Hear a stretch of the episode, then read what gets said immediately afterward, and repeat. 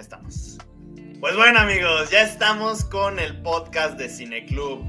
Eh, ahorita estoy empezando yo en pantalla completa, en lo que se unen pues todos los miembros de este Cineclub. Esperemos que hoy se una más gente. Mora, que ya es el veterano del canal, dijo que no iba a estar porque está de viaje en la Ciudad de México.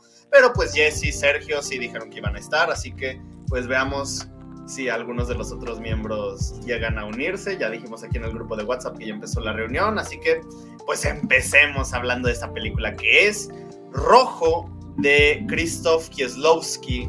Ya es la tercera película de esta trilogía, pues la parte final de esta trilogía. Tienen algo que ver todas las películas, eso es algo muy interesante que tenemos que ver, pero bueno, ya creo que esta es una perfecta introducción, así que comencemos con este podcast. Aquí tenemos cine latinoamericano. Comercial. De oro.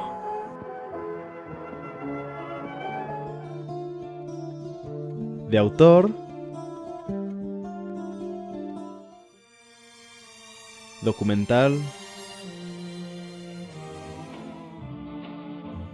De culto. Experimental. Cine Club, un espacio para todo el cine. Hace un poco de frío aquí en la ciudad donde vivo. Tengo puesta mi. Ay, no sé si alcanza a ver. Una playera de Juego de Tronos junto con mi batita porque no aguantaba el frío. Pero bueno. Tercer película en esta trilogía de Kieslowski. Quien no conozca este, este director, este cine, quien quiera tener un aproximamiento más, pues sí, un poco más personal a lo que es el cine francés, a lo que es el cine polaco, debería ver estas películas porque tienen un trabajo increíble a nivel técnico. Desde la forma en la que va adoptando la cámara, eh, bueno, más bien, desde la forma en la que la cámara va siendo un personaje más en esta historia que él está narrando, desde cómo él va presentando a los personajes y cómo esta trilogía se sale un poco del canon establecido de lo que es ser una trilogía como tal, porque vemos, por ejemplo, Star Wars, El Señor de los Anillos, la trilogía de la... No, esa, bueno, ese es caso aparte. Bueno, aquí vemos tres películas que forman parte de un mismo mundo, pero se rigen bajo una misma línea. Y esa misma línea es la que las va uniendo pero en esta tercera película es donde se tiene más presente eso, porque es el eje principal a través del cual la película va a ir, pues, teniendo, pues, teniendo todo el desarrollo de la historia, teniendo todo el desarrollo de los personajes. ¿Qué me pareció la película? A mí definitivamente me gustó mucho. Ah, es extraño porque no quiero hablar de esta película solamente como rojo y ya. Quiero hablar como, como es el punto final de esta trilogía. Quiero hablar de esta culminación. Azul, como ya vieron en el podcast, me gustó mucho, aunque yo sentí que le falta historia. Es un estudio de personaje, pero como película está muy bien. Blanco se me hace algo un poco más... Se me hace algo muy extraño, porque es una comedia. Y es una comedia muy distinta. Y en cambio Rojo es completamente una historia.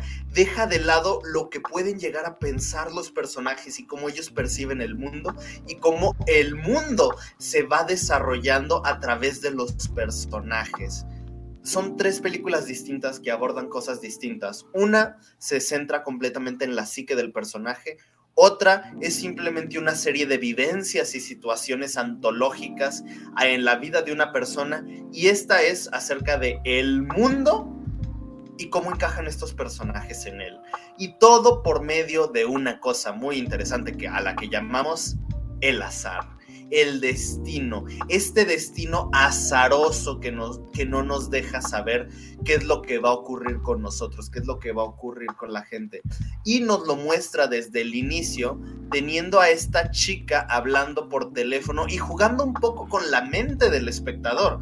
Vemos cómo esta chica está hablando por teléfono y cuelga, y en ese mismo momento en otro departamento otro chavo cuelga, se cruzan, bueno, no se cruzan, más bien sus caminos parece que se cruzan, pero en realidad toman rumbos distintos y uno podría pensar, creo que estas personas están juntas, pero no lo saben, pero, y esto va a ocurrir toda la película hasta que finalmente convergen a través de una serie de, a través de un hecho cataclísmico, creo que no es un cataclismo, digamos catastrófico, a través de un hecho catastrófico que va a unir que va a unir a todos los personajes durante toda la trilogía, que son básicamente uh, Cagol Cagol de Blanco, y no recuerdo el nombre de la protagonista de Azul, pero pues la, actriz es Juliette Binoche, así que llamémosla Juliette Binoche. Y la protagonista de esta película es, bueno, tenemos a Irene Jacob y Jean-Louis Trintignant.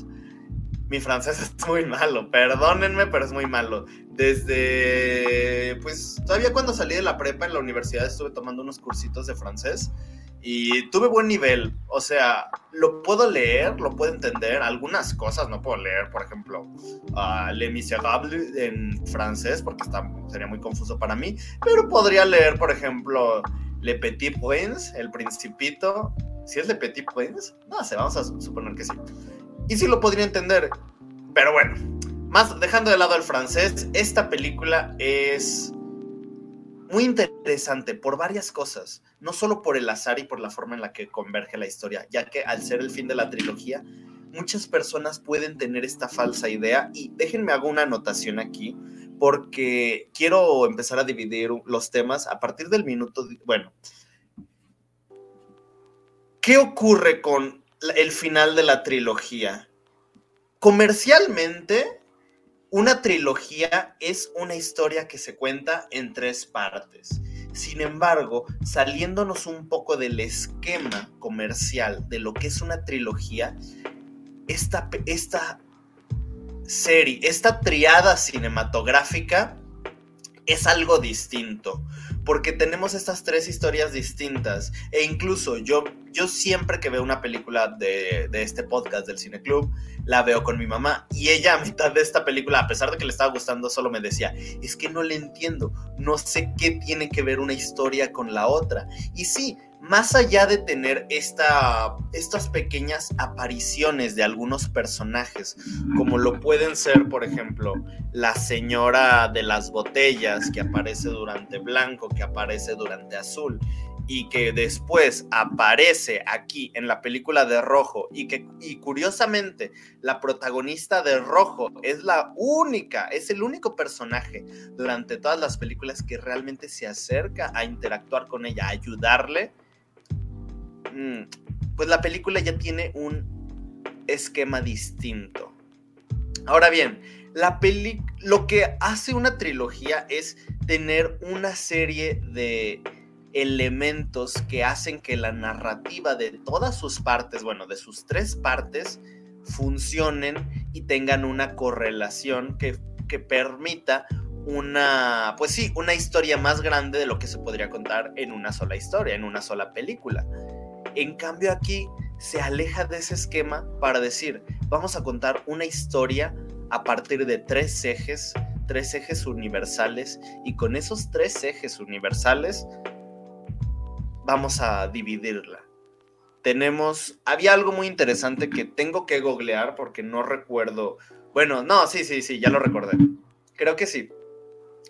Esta serie de, esta trilogía pues más allá de ser la trilogía del color, elige estos colores porque son los colores de la bandera francesa y no solamente los colores, sino también son los las tres, no sé si llamarlos valores, pues sí, llamemos los valores, los tres ejes de Francia, ejes rectores, que son lo que vimos en la película de Azul, que es principalmente la liberté, que lo que la libertad, lo que vimos en la película de Blanc, Blanco, que es la...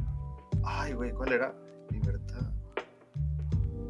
Y... ¡Uy! ya les quedé mal, amigos. Ya les quedé mal. No me acuerdo cuál era el de blanco. Libertad. Ah, es que tengo varios en la cabeza, pero no, no quiero arriesgarme a decir algo que no puede ser. Vamos a buscar trilogía del color. Libertad. Ay, güey. No, no me quiero, no me quiero arriesgar, la verdad, a decir, es esto, pero que la gente diga, no, no mames, es otra cosa totalmente distinta. Ok, ajá, bla, bla, bla, bla, bla. Es una comedia triste. Eh, oh, oh, oh, oh, Ok, ya recordé, sí. Libertad en azul, en blanc es la igualdad. Y sí tiene, sí, sí, sí, tiene sentido por la forma en la que estas personas siempre buscaban uh, chingarse al otro y estar como a mano. Y por último, ¿qué tenemos aquí en rojo? En esta película, incluso ya desde que lo vemos en el póster, y eso es algo muy interesante, porque desde que lo vemos en el póster, uno podría pensar, color rojo, ¿a qué nos remite este color? A algo pasional. Sin embargo, Kieslowski le da la vuelta y más allá de ser algo pasional, que ojo, se ve presente en esta protagonista guapa, que además es modelo, una profesión muy ligada al romanticismo, muy ligada a lo erótico, pues decide denotar el color rojo en esta película y agregarle el concepto de la fraternidad. Y sí, lo vemos con esta chica que tiene una relación bastante fraternal con Jean-Louis Trintignant. Trintignant. Soy pésimo en el francés. Pero bueno, soy mejor leyéndolo que hablándolo. Y creo que aplica para cualquier idioma. Creo que al menos para mí soy mejor leyéndolo y escuchándolo y entendiéndolo que hablándolo. Es como cuando estás en... Bueno, no, no, me voy, no, me, no me quiero desviar. Pero bueno, la fraternidad. Uno pensaría que es... Es que al ver estas imágenes, vean este póster, vemos a esta chica con una luz...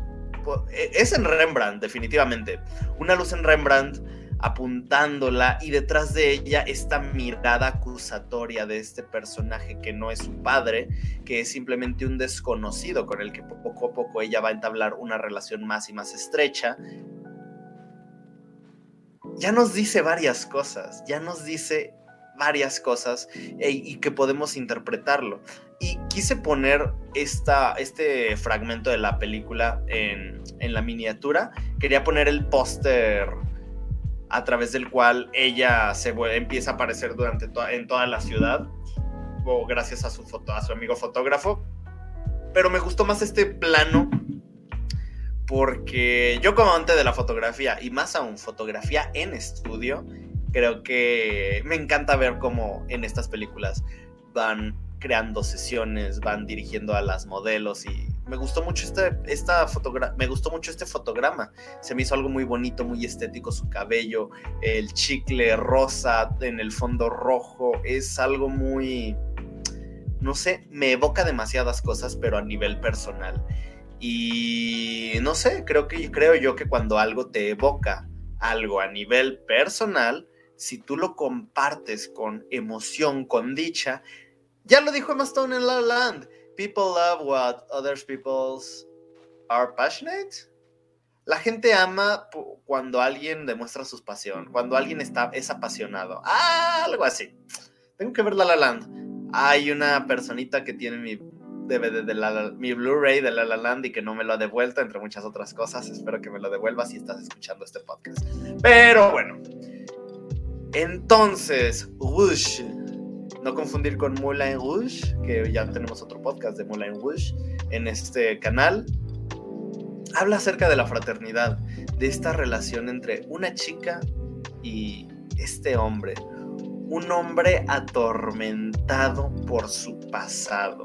Un hombre atormentado por algo a lo que él ni siquiera le pudo encontrar una explicación. Un suceso que marcó su vida que de repente su mundo se viene abajo, pero él no fue capaz de, entender el por qué ocurrió eso. Creo que es una película muy interesante y es una trilogía bueno, más bien es una saga cinematográfica muy interesante por cómo ha llegado a nuestra, pues sí, por todo el aporte que le ha hecho a, a la cultura. Y por eso quiero tomar unos minutos para hablar justamente de esto que es el legado, de el legado de esta trilogía. ¿Qué representa la trilogía del color? Y lo vuelvo a repetir, porque es muy importante mencionar esta pregunta para que ustedes que están escuchando este podcast lo comenten, ya sea en Anchor, Spotify, Apple Podcast, Google Podcast, iBox, YouTube, si me están viendo en YouTube, comenten. ¿Cuál, si han visto esta trilogía, ¿cuál sería el legado? Más allá de ser una trilogía de películas que posee un lenguaje mucho más avanzado, mucho más uh, discreto, pero que al mismo tiempo te da todas estas herramientas para que tú como espectador lo puedas analizar, lo puedas ver, lo puedas interpretar. ¿Qué ocurre? ¿Cuál es el legado que esta saga cinematográfica ha dejado? Pues bueno. Ay, güey, se me cayó el micrófono. Todo coincidió creo yo que lo importante de este em, de esta trilogía cinematográfica es principalmente lo siguiente marca un antes y un después respecto a lo que se había hecho antes en el mismo cine eh, europeo no solo por cómo se cuentan las historias sino porque busca arriesgarse en el storytelling vemos cómo retoma elementos. Más bien, vemos cómo, no, no, no, total, totalmente lo opuesto, me confundí. Vemos cómo ni siquiera retoma elementos para contar una historia porque todos los elementos a nivel semiótico son únicos de lo que dicha película necesita. ¿Cómo empezó la película de Azul? Una película más melodramática, más introspectiva. Inicia con un plano secuencia, no, un plano secuencia no, un plano inmóvil de un auto. Y de repente, algo tan, tan impactante y tan catalizador para la historia como podría ser este choque, no lo muestran en pantalla. Lo, lo escuchamos, pero no lo vemos no podemos presenciar este choque en pantalla, a pesar de que es este punto en el cual la historia comienza y que va a, crear un eco a lo largo de todos los personajes. Creo que no recuerdo muy bien cómo empieza Blanco. Realmente de Blanco, eh, no, no, no. Es que tiene tantas cosas que de verdad no puedo recordar. Oh, ya recordé. empieza con el juicio, empieza con el juicio. Empieza más como una película convencional. Exactamente. Porque Blanco, creo yo, y sin demeritar el trabajo de Kieslowski con lo que hizo en esta película. Ay, güey. Ah, pateé mi, mi escritorio. Bueno, lo que hizo Kieslowski con la película de Blanco es hacer una película mucho más ligera para todo tipo de público, porque sí, es una comedia, pero incluso hay comedias que pueden llegar a ser complicadas para todo tipo de público o que no pueden ser del agrado de todos, porque a fin de cuentas lo que hizo Kieslowski es una comedia muy muy oscura. Yo no creo que sea considerada una comedia negra, pero es una comedia con tintes muy muy sádicos. Es que es muy sádica por los personajes que muestra, porque no puedes empatizar con el protagonista, porque es muy poco humano. ¿Y cómo empieza Rush? Rush empieza con un plano secuencia que va guiando a la cámara, bueno, más bien que la cámara nos va llevando a nosotros a través de estas líneas telefónicas, a través de, voy a mover el, ándale, así está perfecto, a través de estas líneas telefónicas, bueno, estos cables que van, uh, ¿cómo se dice? Que van uniendo las señales de los teléfonos. Y otra vez, es algo que no se había visto antes, porque tenemos una situación en blank que se asemeja a una película más, pues sí, más digerible para el público general. Tenemos Azul, Blue, ah, que empieza con un, pues sí, un plano muy estático y que el catalizador llega a través del sonido y otra vez un plano estático simplemente del carro chocado y el humo saliendo. Y aquí vemos un plano secuencia que, que ojo, no es un plano secuencia así lento a la velocidad normal que una persona podría llevar la cámara, sino es un plano secuencia completamente dinámico. Eso se me hace muy interesante ver cómo las películas en sí mismas, a pesar no solo del color que tienen, que ojo, el color funciona para denotar, para dar un mensaje o dar o reforzar el concepto sobre el cual la, la misma premisa se va formando, pues también forman esta especie de, de lenguaje, esta especie de discurso cinematográfico a través del cual Kieslowski nos va, pues sí, nos va guiando. Creo que eso es muy interesante de ver. Aquí vamos a hacer una pequeña pausa. No, no vamos a hacer una pequeña pausa. Me gustaría hacer una pausa porque la verdad, pues miren, llevo ya 20 minutos hablando. Llevo, sí, 20 minutos. Y ni siquiera sé si, pues todavía no llegan compañeros del cineclub. Se supone que pues Sergio sí va a llegar, él es el que eligió la trilogía. Pero algo que hablé con Mora la semana pasada y que se me hace muy interesante es que estas películas no son muy... O sea, sí es, sí es interesante ver cómo... De hecho, vamos, déjenme hago otra marca en mi cuaderno de anotaciones. Porque este tipo de películas son muy interpretativas, o más bien se prestan mucho a, interpretar el lenguaje que tiene.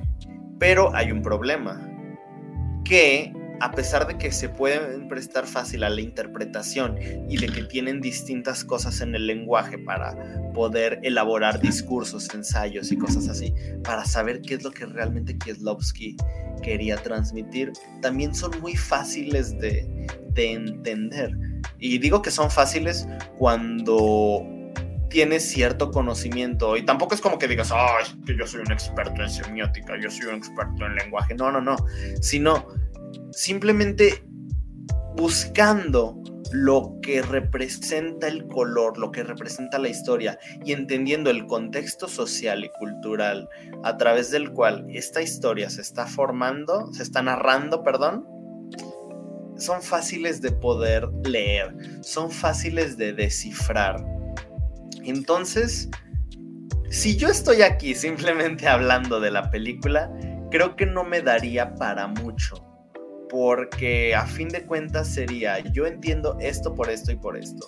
No es como que yo pueda decirles en este momento, es que la forma en la que el color rojo siempre está presente en la protagonista y siempre está presente en toda la escenografía es porque ella está en constante búsqueda de algo sensual, de esas emociones grandes. No, porque no es, no es solamente eso, es simplemente encontrar una interpretación a las cosas. Y no se necesita poder decir que el chicle que está mascando ella representa el yugo de la teta de una madre y ella por estar buscando ese cariño que no tenía, no. O sea, sí puede ser, puede ser, siempre y cuando encontremos los fundamentos. ¿Viste la, la, trilogía? La trilogía no alcancé, pero vi esta. Eso, eso, eso. Ojalá, es que siento que al final se conectan, ¿no? ¿O no? Es que siento que esa última escena siento que hubo una conexión, por eso hizo como un enfoque en cada uno de los personajes. Dije, yo creo que son de las otras películas. Sí, exactamente. Ah, con razón. Voy a ver las otras porque aprovechando que todavía están los enlaces.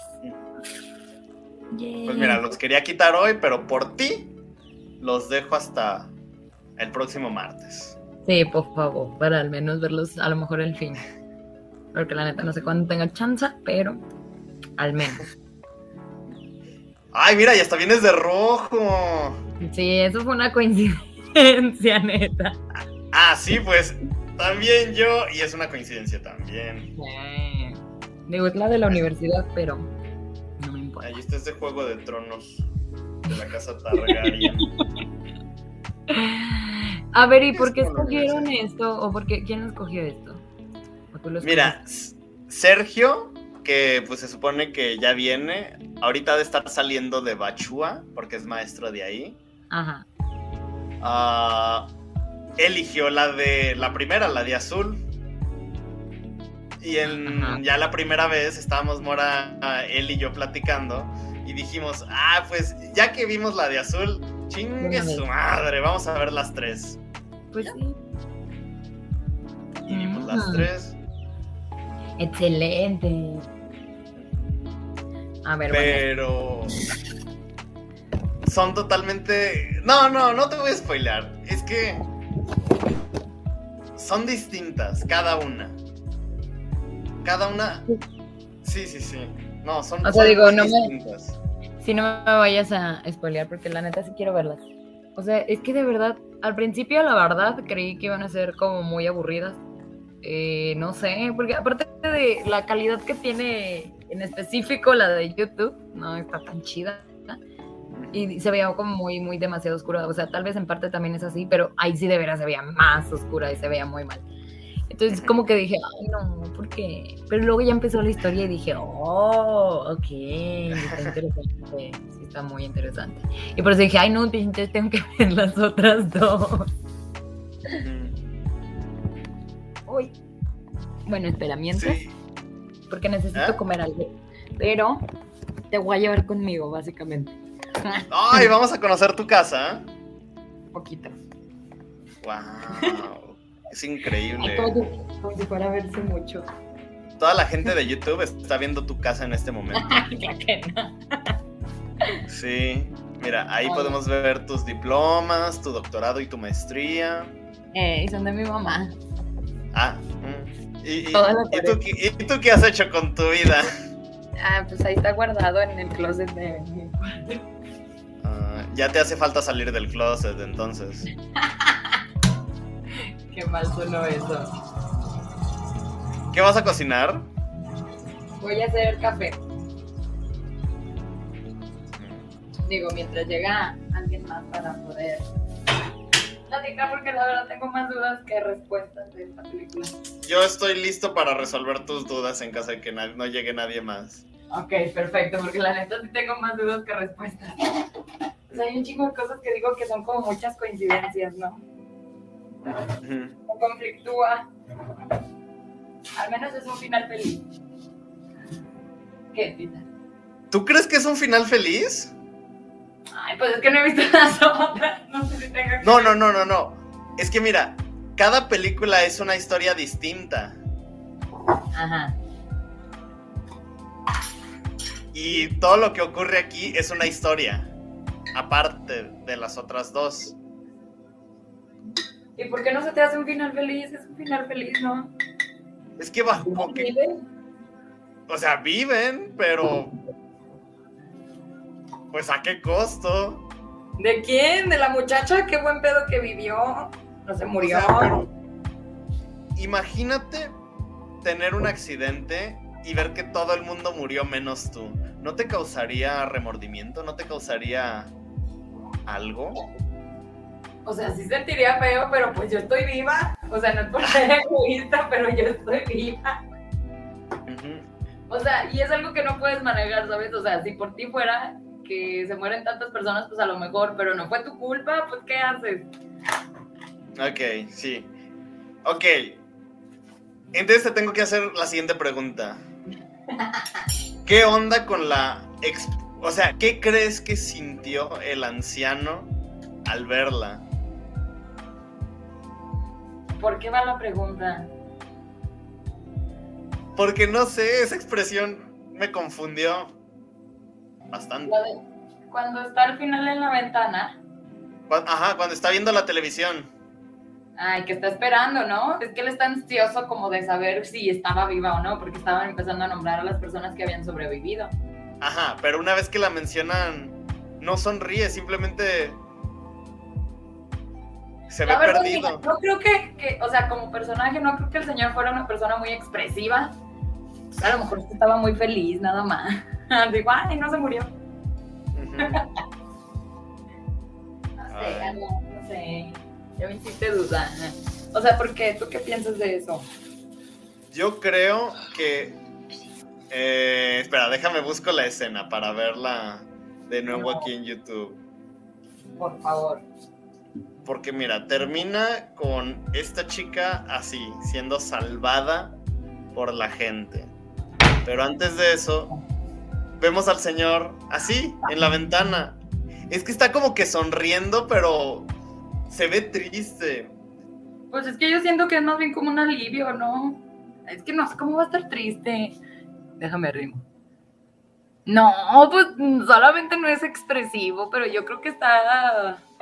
Mira, ¿has visto esas pinturas de payasos llorando? Así me ah. siento con él. es como. Se ve aliviado, pero al mismo tiempo triste. Él quería ese destino para ella ya me hiciste dudar porque él fue el que sugirió viajar en ferry. Pero estaba preocupado porque hasta por eso preguntó en el clima qué clima iba a ser en, el, canal, en el canal de la Mancha. Ajá, Y le dijeron que iba a ser un buen día y de hecho creo que hasta la del clima se iba a ir de viaje también. Sí. Ay, pero la del viaje se murió, la del clima. Sí. Oh. Espera, voy a tener que correr porque ahora se está descargando la compu. Ay, no. Corre, corre, corre. Espera, ¿traes tu teléfono o es una laptop? Es una laptop. ¿Es mini laptop o laptop? Es laptop. Es que desde aquí se ve muy pequeña. Sí, creo que sí. O sea, es que aparte la agarras con una mano. Ay, pues es que está delgadita, no está pesada fuerte, entonces. Pues es que yo no puedo agarrar mi laptop con una sola mano. Es como, no, está muy pesada para mí. Pero porque sí parecía como con una sola mano. aquí la estoy sosteniendo con, con dos. Ah, es que no se ve tu... Eh, ah, Me la pongo como en todo el antebrazo. Y ya no más apoyo la manita atrás en la pantalla. Como para que no se me caiga. Ah, ay. Anoten eso, chavos. Life hacks de San Juan. sí, sí, sí, son buenos. Eh. Tuve que, que, correr mucho y me decía, tu micrófono parece estar ruidoso. Pues perdón, soy yo toda bufiada. a ver. Y ahora nomás voy a esperar a escuchar mi agüita que ya está caliente para bajar otra vez. Ah, caray, ¿bajaste? Sí, es que mi cuarto está arriba. Es que eh, nunca vi que pasaras por una escalera. Según yo era un pasillo. Estaba la luz apagada. Ah, ok. Por eso. Pero de todas, maneras nunca la prendo porque no es necesario. Con la misma luz de mi cuarto se, ah, se ve para las escaleras. Entonces no, no es tan necesario. Ah, ya me hiciste dudar, Alan. Ay, no, ya te la arruiné porque no te gustan los finales así. No, yo creí que era un final feliz y ya. Nunca son solo finales felices. Pésima persona eres. Ya, ya, ya mandé el mensaje de también pueden unirse, amigos. Oye, y bajé y mi mamá se me quedaba viendo así como que, ¿qué estás haciendo? Oye, ¿qué onda? Ay, perdón, Carmelita. Entonces, ¿cuáles fueron tus dudas? Ay, es que, ¿sabes qué?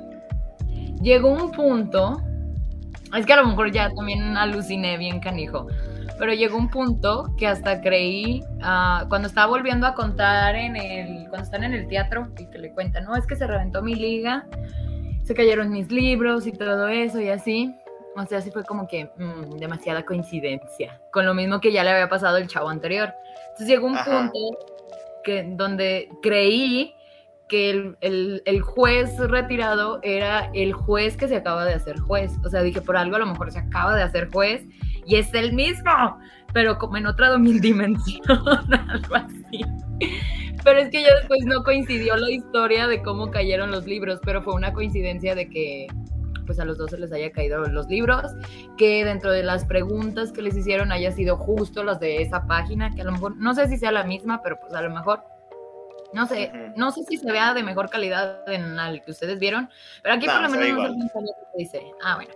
Entonces, no sé si haya sido la misma página, porque eso sí ya sería demasiada coincidencia. Mucha. Entonces, también por la historia, ¿sabes? Porque dice de su decepción eh, y su traición amorosa era una rubia, bla, bla, bla, que le podía dar todo. Y yo dije, ay, es que es la misma, y sí, sí, son la misma persona. Ay, no, no sé. Por eso te digo que la verdad es que sí quedé como con más dudas que, respuestas. Pero, ay, no, no sé. Ya me conflictué. Oye, y qué mal, digo, es que no es. Ah, es que el, pedo de verle todo lo, lo de esto como el ámbito social. Se me hizo bien triste la historia del juez porque digo, ay, pobrecito, ya después no convivió con nadie y creo que ya llegó un punto en el que está pues como que tan dolido con todo que que ya no le importa nada, ¿sabes? O sea, cuando llega la chava con el perrito y le dice como que, oiga, y si fuera su hija y así, y él voltea como que, eh, no tengo hijas, o sea, como que de verdad ya le valía madres todos. Por eso ahorita al final que me dijiste eso, de que la mirada del Señor, dije, mm, y también, pero es que no creo que le haya valido madres ella, es que creo que creó un lazo con ella. Eh, pues a lo mejor, no sé si llamarlo como en un aspecto romántico, bueno, es que el romanticismo es otra cosa, pero como en un afecto, ¿cómo decirlo? Como amoroso, como de pareja, sino que más bien como un, un, no sé, como una conexión de cuando simplemente te llevas muy bien con alguien o como que alguien te, te ¿cómo se dice? Te, te, te entiende bien en lo que estás haciendo a pesar de que haces cosas muy extrañas, como eso de espiar a sus vecinos, la neta sí fue como, ¿qué onda con este don? Me dio miedo por un momento. ¿Mis vecinos también escuchan mis conversaciones? Hmm. La única que pueden escuchar es esta, todos los miércoles a las 11 de la mañana por YouTube. no manches, neta, tan temprano. Sí, pues esa hora lo subo. Por eso digo que... Oye. Pero ya lo pueden escuchar una vez que se suba, ya a la hora que quieran. Ah, claro, pero el, estreno. Mira. Ay, es que ay, hiciste muchas preguntas en una sola. Es que tengo muchas dudas, de verdad. Mira, yo creo que eso primero que dijiste de que era mucha coincidencia, creo que es parte de lo que quiere hablar la película. Acerca de cómo. Y no quiero sonar así como muy hippie ni pero cómo todos estamos conectados a través del azar de la vida. Porque mira, cuando empieza la película y ves a esta chava hablar por teléfono y colgar, y a este otro chavo también colgar por teléfono, yo pensé, creo que este chavo es ese güey, pero le está engañando diciéndole que está en otra ciudad, pero está ahí. También pensé eso. ah, oh, estamos conectados. Sí, también dije, y la chinga. o sea, dije, como que le está diciendo que está en Inglaterra o en Polonia o no me acuerdo dónde. Y acá la pobre. a una cuadra. Pero sí, ya después vi que no, no, no, iba por ese lado. pero, luego. Son personas que, o sea, están en situaciones muy parecidas. Sí, o sea, ella está enamoradísima del güey en Inglaterra pero al tipo ella le vale madres. O sea, ella le dice, ay, te quiero mucho. Y el tipo es como de, eh, ya vete a dormir, si estás cansada, duérmete. Sí. Y él está muy enamorado de, la, de su novia, pero ella se está echando a otro de mientras. O sea, son situaciones tan parecidas de personas que viven en lugares tan cercanos y que siempre parece que se van a cruzar, pero se esquivan. Pues sí. Sí, porque de hecho hasta en la escena que dije, bueno, ya lo va a conocer ella, porque ni siquiera llega un punto en el que se conocen hasta el final final, o sea, hasta que los rescatan y se voltean a ver así como que, ay, qué pedo.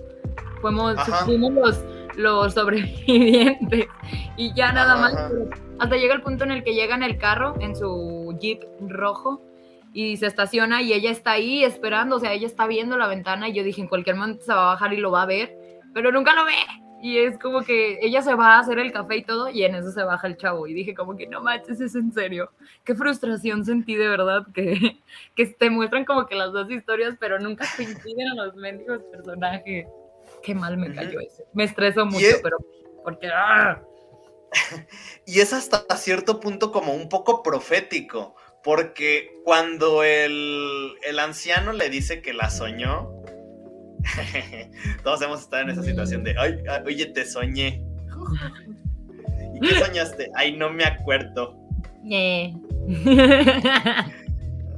qué, recuerdos. Pero bueno, ya me proyecté.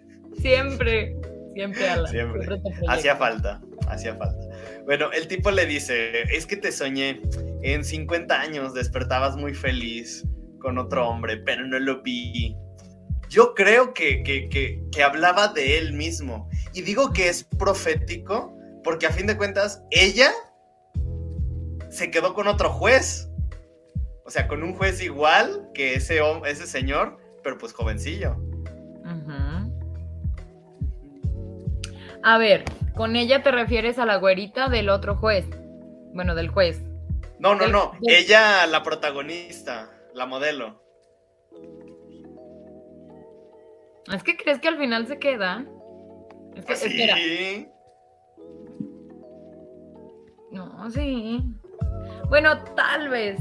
¿Sabes dónde también pensé que era que hasta lo relacioné? Digo, ya, es que como que también el, el hecho de que te digan que la película se llama así, o sea, que ya lleven un color en específico, como que te medio prepara para ciertas cosas, ¿sabes? O sea, por ejemplo, me esperaba ver muchas cosas de color rojo y sí, obviamente había muchísimas cosas de color rojo, o sea, en cantidad enorme, pero también lo relacioné porque, o sea, no sé si tenga que ver realmente, pero fue como una teoría que saqué con esto de que hablan sobre la cultura japonesa de los hilos rojos, ¿sabes? Y lo, lo, lo, lo pensé más, lo pensé más en, en, el momento en el que están escuchando la música y ella está escuchando cierta canción y el chavo está escuchando la misma canción pero con su novia ahí a un lado y ellos, ella, eh, bueno, él es el que compra ese último disco y ella va y pregunta y bla, bla, bla, ya no lo tienen. Entonces, no sé por qué ahí dije, ah, es como el hilo rojo de la cultura japonesa. Pero yo lo pensé porque dije, bueno, la película se llama Rojo, entonces supuse que era por eso, pero realmente no sé si ya tenga algo que ver, pero yo lo relacioné de esa manera. O sea, ya ves que dicen que siempre es como que siempre tienes un hilo rojo que, que en algún momento vas a conectar, pero nunca sabes. O sea, y siempre están ahí, pero nunca se llegan a ver. Entonces, no lo sé. Qué coincidencia que lo menciones, porque el otro día vi un tweet y me dieron ganas de hacer eso en mi boda también. ¿De qué? Que en una boda estaban regalando, o sea, todos los invitados que iban así como por parejas, les dieron como un sobrecito con un hilo rojo. Y dije, ay, yo quiero regalar eso en mi boda también. Ay, pero ¿con qué finalidad hacerlo? Ay, porque yo encontré mi hilo rojo. Quiero que ustedes lo encuentren también. bueno, yo soy muy romántico a la antigua. Sí, ya lo veo. Amarte a la antigua, escribirte canciones, leerte poesía. Como Pedrito Fernández. No, no lo hagas. no te proyectes más, Alan, por favor. bueno, no, sí quiero hacer esa mi boda. Pero fíjate que me gustó mucho eso que dijiste del hilo rojo. Creo que. Hmm, te la compro, te la compro. Tiene sentido. Ajá. Bueno, de acuerdo porque pues la verdad sí es como muy como muy común escuchar esas cosas de de lo de los hilos rojos y eso. Y es que de verdad, de verdad, o sea, siento que también me va a pasar lo mismo cuando vea las otras dos. Te voy a esperar a relacionarlo con algo de color azul. Oye, también hay muchas cosas que no entendí, que ahorita me estoy acordando, que no sé si salga por lo menos en otras películas, porque estaba leyendo también ciertos comentarios de cuando terminé la película. Son muy poquitos, la verdad, no tiene muchos comentarios en la película en YouTube. Pero estaban diciendo como algo así de que siempre sale la abuelita tratando de meter la botella de vidrio. Y yo me quedé como, bueno, creo que tengo que ver lo otro, pero no entiendo, mm, bueno, qué tiene que ver que haya puesto en las tres películas eso. Mm. Mira, siendo sincero, yo tampoco entiendo qué tiene que ver la abuelita metiendo las botellas, pero lo que sí ocurre es que esta es la única película donde alguien interactúa con la anciana, o al menos la ayuda.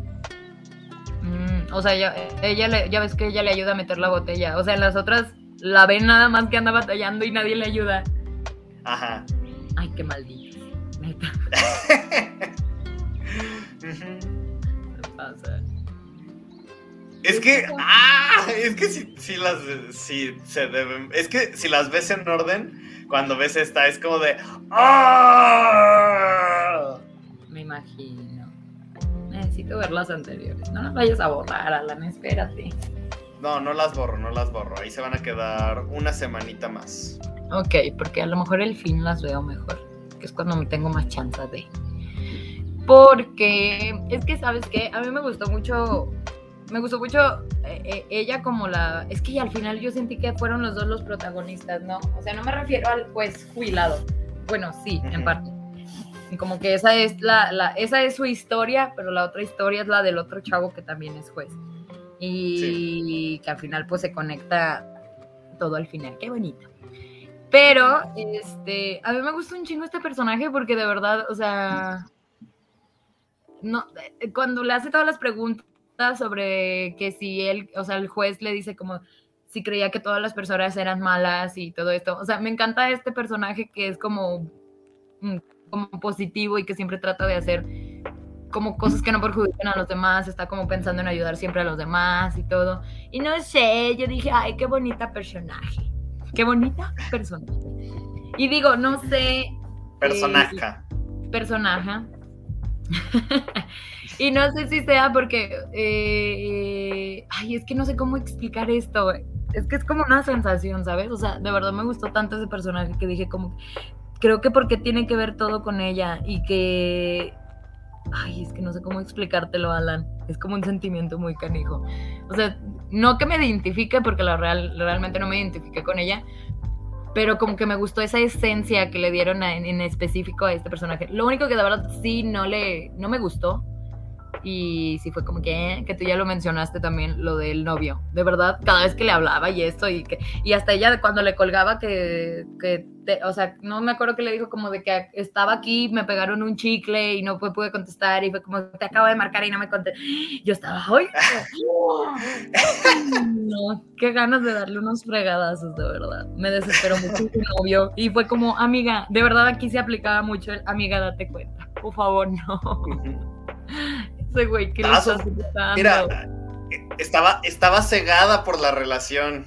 Ay, no, pésimo. O sea, es una chica muy inocente. O sea, en el momento en el que ves cómo ella sigue creyendo que la gente es buena y que puede cambiar y eso es como, es muy inocente. O sea, e, él ya perdió las esperanzas por la gente, ya perdió todo, todo, todo. Él ya dice, no, ya la humanidad no me importa ya nadie va a cambiar, todos son malos. Mucho, o sea, yo creo que, es que yo creo que a lo mejor, por ejemplo, el juez, tal vez, a lo mejor coincidió o se sintió bien de relacionarse con ella, porque a lo mejor era, él era como ella, ¿sí me entiendes? O sea, como que eh, también pensaba eso de las personas, tal vez por eso se hizo juez, como que para esto de la distribución de justicia y bla, bla, bla pero también llega al punto en el que también menciona que tuvo un momento muy difícil de su vida en el que acusó a una persona de ser eh, inocente y que después se dio cuenta de que era culpable, bla, bla, bla. A lo mejor porque también veía eso, ¿no? Que a lo mejor las personas podían cambiar, que podían ser... Eh, o sea, que podía ver que ellas tenían todo como para mejorar y por eso lo hizo. Y ya con el tiempo, al ver tantas cosas o haber vivido tantas cosas, o su etapa difícil que vivió cuando se dio cuenta de que lo, pues, lo habían traicionado amorosamente, eh, fue cuando como que perdió toda esperanza con la humanidad, ¿sabes? Porque ya ni siquiera le importa nada. De hecho, yo no sé por qué tenía un perrito, por qué, tuve, por qué tenía una perrita. Cuando le dijo que no le importaba y así, yo dije, ay no, ¿cómo no te va a importar si bien hermosa? Ah, y estaba embarazada. Estaba embarazada. Y le valió. Mira, va a parecer proyección. Pero, ¿a ti te han sido infiel? Ah, creo que sí. Es que, ¿sabes qué? Yo no lo supe. ¿Cómo que crees? Sí, o sea, digo que creo porque nunca me constó. O sea, nunca lo supe o nunca me lo dijeron, pero sí lo sospeché. Entonces puedo decir que creo que sí, porque pues a lo mejor y no, pero no lo puedo asegurar, ¿sabes? ok, bueno. Cuando te cuando alguien te es infiel, cuando me, quedé, me quedé pensando. Me, sumergí en mis recuerdos. Bueno, cuando alguien te es infiel y terminan por esa razón, o sea, es que pierdes la confianza en esa persona porque te traicionó. Lo mismo que te daba a ti, se lo está dando a otro. Ay, no, qué mal. Eh, pero me acordé de una canción de Jenny Rivera, pésimo. O sea, ni se las voy a dar a otro. Pésimo. pero sí, me acordé de esa canción. Pero se lo dan Ajá, y tú te quedas solo, como mongolo. Y entonces, muchas veces encontramos refugio en muchas cosas. Puede que algunos digan, no, pues si me engaño, yo voy a andar aquí de flor en flor ah, para llenar ese vacío que tengo aquí adentro. Y tú vas buscando cómo llenarlo. Pero de repente, si tenemos a este hombre al que pues lo traicionaron de esa manera y, perdió la fe en una persona que él quería y comenzó a, espiar a las personas y se dio cuenta de que así como le, lo engañaron a él, todo el mundo engaña. ¿Cómo puedes tener fe en las personas si ves que lo mucho que te hicieron sufrir, todo el mundo lo sufre y les vale? No, no puedes decir que todo el mundo. O sea, no, es una, es una generalización, pero tal vez así lo Una generalización. O sea, y a lo mejor también hay plasma esta coincidencia de que. De que toda la gente en el barrio se engañaba. Ajá. Y también, ahorita, o sea, es que ahorita me quedé también pensando en eso. Y dije como que si de verdad no puedes tener como o sea, si ya no tienes esta confianza en las personas, eh, es que, ¿para qué las espías? O sea, eso también es como traicionar es que no es como, bueno, no puedo decir que sea cierta confianza porque no tienes una relación tal cual con las personas, a menos que sean tus muy buenos vecinos o sean tus parientes o lo que sea. Pero al escuchar cosas que no te corresponden, pues también estás ahí como que traicionando cierta confianza, porque también no son pláticas como de que, oye, vas a ir a comer mañana conmigo y que no sé qué, o vas a ir a recoger al niño o la, la fregada, ¿no? O sea, son conversaciones muy personales. Entonces es como que, ay señor, o sea, yo entiendo que usted lo engañaron y está feo, pero ¿por qué hace eso? Y siento que sí es como a raíz de cuando se dio cuenta de lo que le habían hecho. Empezó a espiar a todo el mundo a su alrededor y se dio cuenta de que todos son tan miserables como él. Pero todos los de su barrio, ¿verdad? A lo mejor no todas las personas. Digo, quién sabe si esta chava, porque yo la verdad dudo mucho de su novio. Entonces puede que también haya pero no lo sé. Pero yo dudo de su pero de ella no. Digo, porque llega hasta un momento con el fotógrafo, ¿sabes? Cuando le está enseñando las fotos y todo. Y ella le dijo que no. Entonces no puede ser que toda la gente sea igual. O sea, no toda la gente. O sea, no toda la gente como tal, pero sí. O sea, el fotógrafo sabía que ella estaba en una relación. O sea, pero el fotógrafo tiene una posición de poder sobre ella. Sí. Es como si tú, como psicóloga, supongamos que eres psicóloga, yo sé que no lo eres. Ajá, yo me quedé de, ¿what? ok. no, no, no, tú eres servidora pública, servidora social, trabajadora social. Pésimo, Alan. ¿Sí? ¿Sí, eres o no? Hasta el final, pero sí. bueno, supongamos que tú, eh, si fueras psicóloga, de repente estás ahí terapiando a, no sé, a, Gatel, porque no se me ocurrió otro hombre guapo. Bueno, estás terapeando a Gatel. Y ya de repente, pues se ponen medio. Pues sí, se ponen como muy íntimos respecto a las cosas que están hablando. Y tú dices, ay, es que Gatel está bien guapo. Y le robas un beso. ¿Cómo se sentirá él? Pues abusado, porque él se abre contigo porque tú eres su psicóloga y tú tienes esa posición de poder sobre él. Mm, o sea, a fin de cuentas es abuso de confianza y de autoridad. Claro, y, falta de ética. O sea, y eso también aplica como fotógrafo, o sea, estás trabajando profesionalmente, o sea, son cosas que no debes de hacer. Pero a mi punto es eso, o sea, él tiene esta posición de poder pero de todas maneras ella no cede ante esa, como, como no cede a la vulnerabilidad que tiene en ese momento ante él, ¿sabes? O sea, ella es como firme y es como que no, y, fue no, o sea, también qué bueno que no pasó como que a, mayores, pero sí es como ella muy firme en ese sentido de que... Porque hasta si lo piensas, o sea, la chava, ah, pues no sé, si lo ves de otra manera, hasta la chava puede decir como que, ay, pues a lo mejor con el fotógrafo puedo conseguir otro trabajo más chingón para hacer otras cosas, para acá, entonces si me porto bien con el fotógrafo, no sé qué, bla, pero no lo hace porque también tiene como que esa, uh, ¿cómo decirlo? No, esa fuerza de voluntad, no, no sé cómo mencionarlo, la verdad. O sea, pero que ya es firme en su decisión de decir, ok, tengo mi relación, pero aparte este es un trabajo profesional y yo le estoy poniendo un alto a pesar de que soy vulnerable en ese sentido, porque sí, tiene esta, esta eh, o sea, ella sí es por la inferior con él, pues, por su trabajo en específico.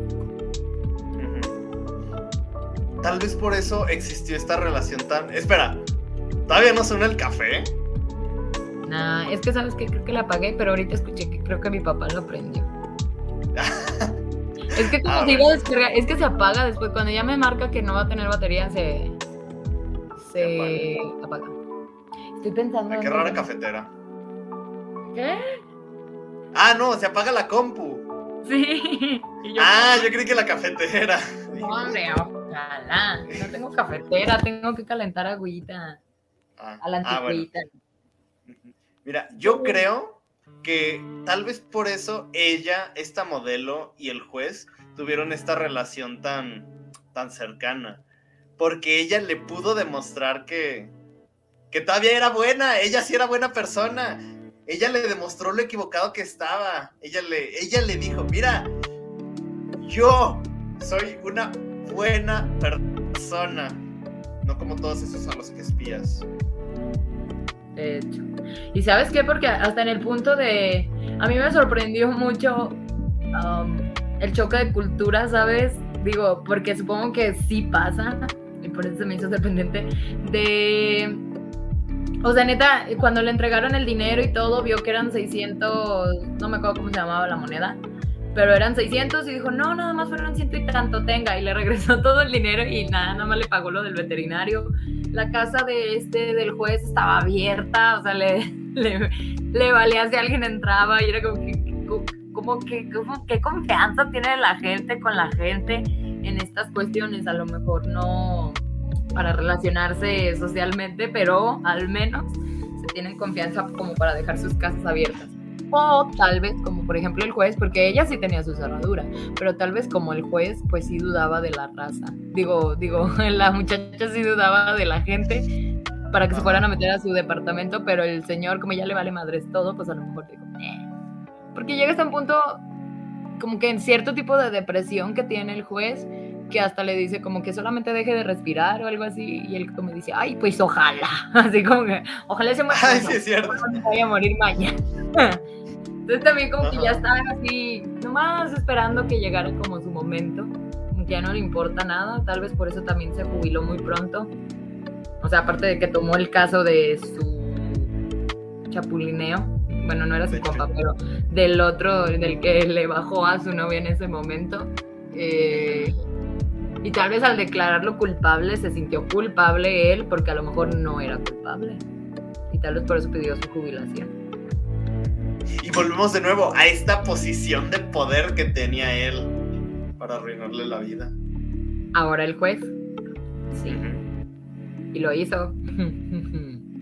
Bueno, aunque también, bueno, cuando se explica de por qué lo habían acusado, o sea, pues puede que sí la haya cagado bien feo, ¿sabes? O sea, si era arquitecto, ingeniero o algo así y se cayó todo un mercado, ah, pues sí, eso sí habla más bien de, de que fuiste el mal calculador en cómo hacerlo. Lo mismo pasará después entonces con el ingeniero del barco donde murió toda esa gente. Sí, de hecho sí hay muchos, ah, o sea, sí acusan a mucha gente de esas cosas. Todo se conecta. Es que sabes que sí es una serie de coincidencias bien cabroncísimas. Mucho. ¡Ah! Ya amé la película más de lo que ya la amaba. ¿Por qué? Porque todos los van a juzgar a alguien que tiene. Sí, es que todo está conectado, todo es como. ¡ah! Sí, es que yo también sí creo. Oye, y una pregunta, bueno, si, si es que lo sabes, ¿verdad? Pero, uh, ¿por qué es azul, blanco y rojo? Ah, qué buena pregunta. Hay que remontarnos a la Revolución Francesa. Cuando Francia se estaba revolucionando contra el rey, existían tres ideales que hasta el día de hoy siguen permaneciendo. Y cada uno de esos tres ideales queda marcado con cada color. Por eso es azul, blanco y rojo por la bandera de Francia. Ok. El azul y el blanco no te voy a decir qué son que representa. Ay, pero si no lo van a mencionar, necesito saberlo ahora. No, porque te puedo arruinar la película. ¿Por qué? ¿Cómo se va a relacionar con la trama? Digo, a ver, entonces explica. Bueno, dime primero el rojo y cómo se relaciona con esta película. Para poder saber si me vas a decir el azul y el blanco. ¿Qué tal si no tiene nada que ver? Bueno, ¿qué tal que no me afecta en nada para poder verlas? ok, el rojo es la fraternidad. Ok. Estas relaciones fraternales que formamos con nuestros compatriotas. Estas relaciones que, van más allá de, que, no, más bien, que no llegan a ser algo romántico, sino una relación ah, bilateral con otra gente que parece con la que no tenemos algo en común, pero siempre hay un pequeño hilito que nos une. Ah, y eso, ajá, pero sin ser el hilo rojo. Pero sin, sí, ajá, sin ser en ese sentido. Ajá. En el sentido que, tiene la cultura, pues. Y que va desencadenando, pues sí, que nos relacionemos con las otras personas. Por eso la película tiene estas relaciones tan fraternales con, pues sí, esta chica y el, y el juez tiene sentido ahora. Pero.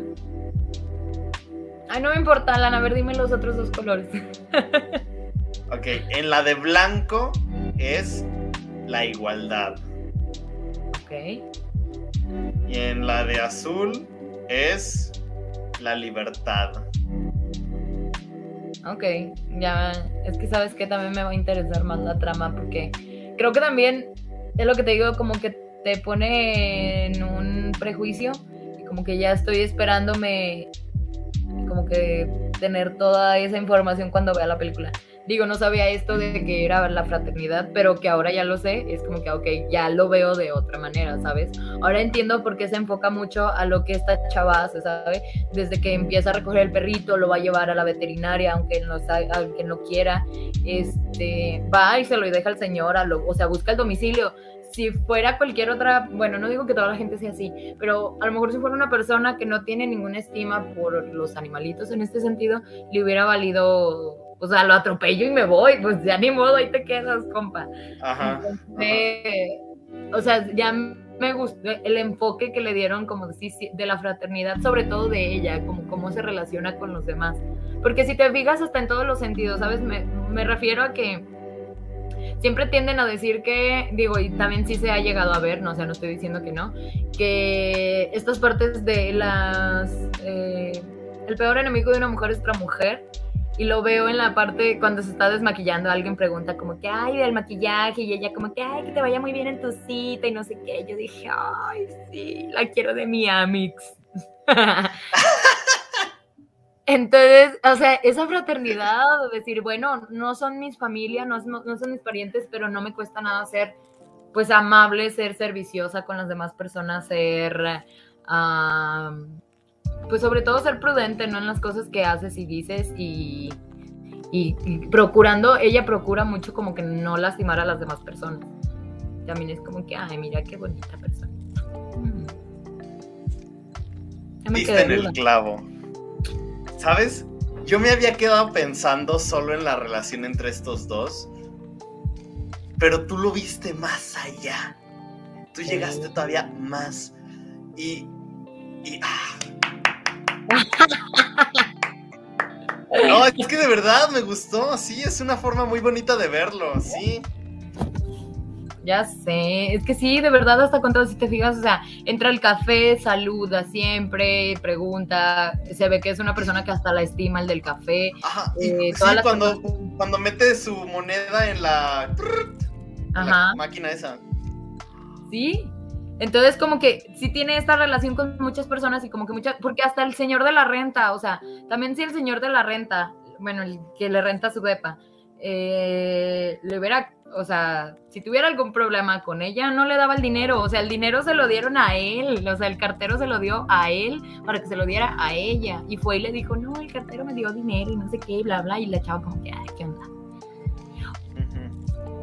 Algo que sí ya, algo que ahorita ya me acordé y que ya me surgió de nuevo esta duda, y ya no, no me acuerdo por qué, porque creo que no se va a tener que relacionar con esto, pero ya me surgió esta duda, de lo de su hermano o sea, es que ya me, ya, me acordé de esa parte del hermano de ella. Y, y mi problema es que no entiendo qué es lo que ve en el diario. O no se sabe lo que ven en el diario. O sea, ya cuando ella compra el diario y ve, le pregunta el de el que le renta, su, bueno, sí, el que le renta, le dice, que si era una persona, bueno, que si era su hermano y ella dice es una persona muy parecida a él, pero no entiendo de qué va la noticia y que de hecho hasta no quieren que ni siquiera su mamá se entere. Digo, hasta este punto de que ella no quiere lastimar a la gente, le pide a su hermano que vaya, que la visite, como para que se dé cuenta si lo vio o no lo vio y pues para que no esté solita. Y todo esto pasa también después de la plática con el señor juez también decía de una señora que, hasta fingía que tenía infartos para que su familia la visitara. Ajá.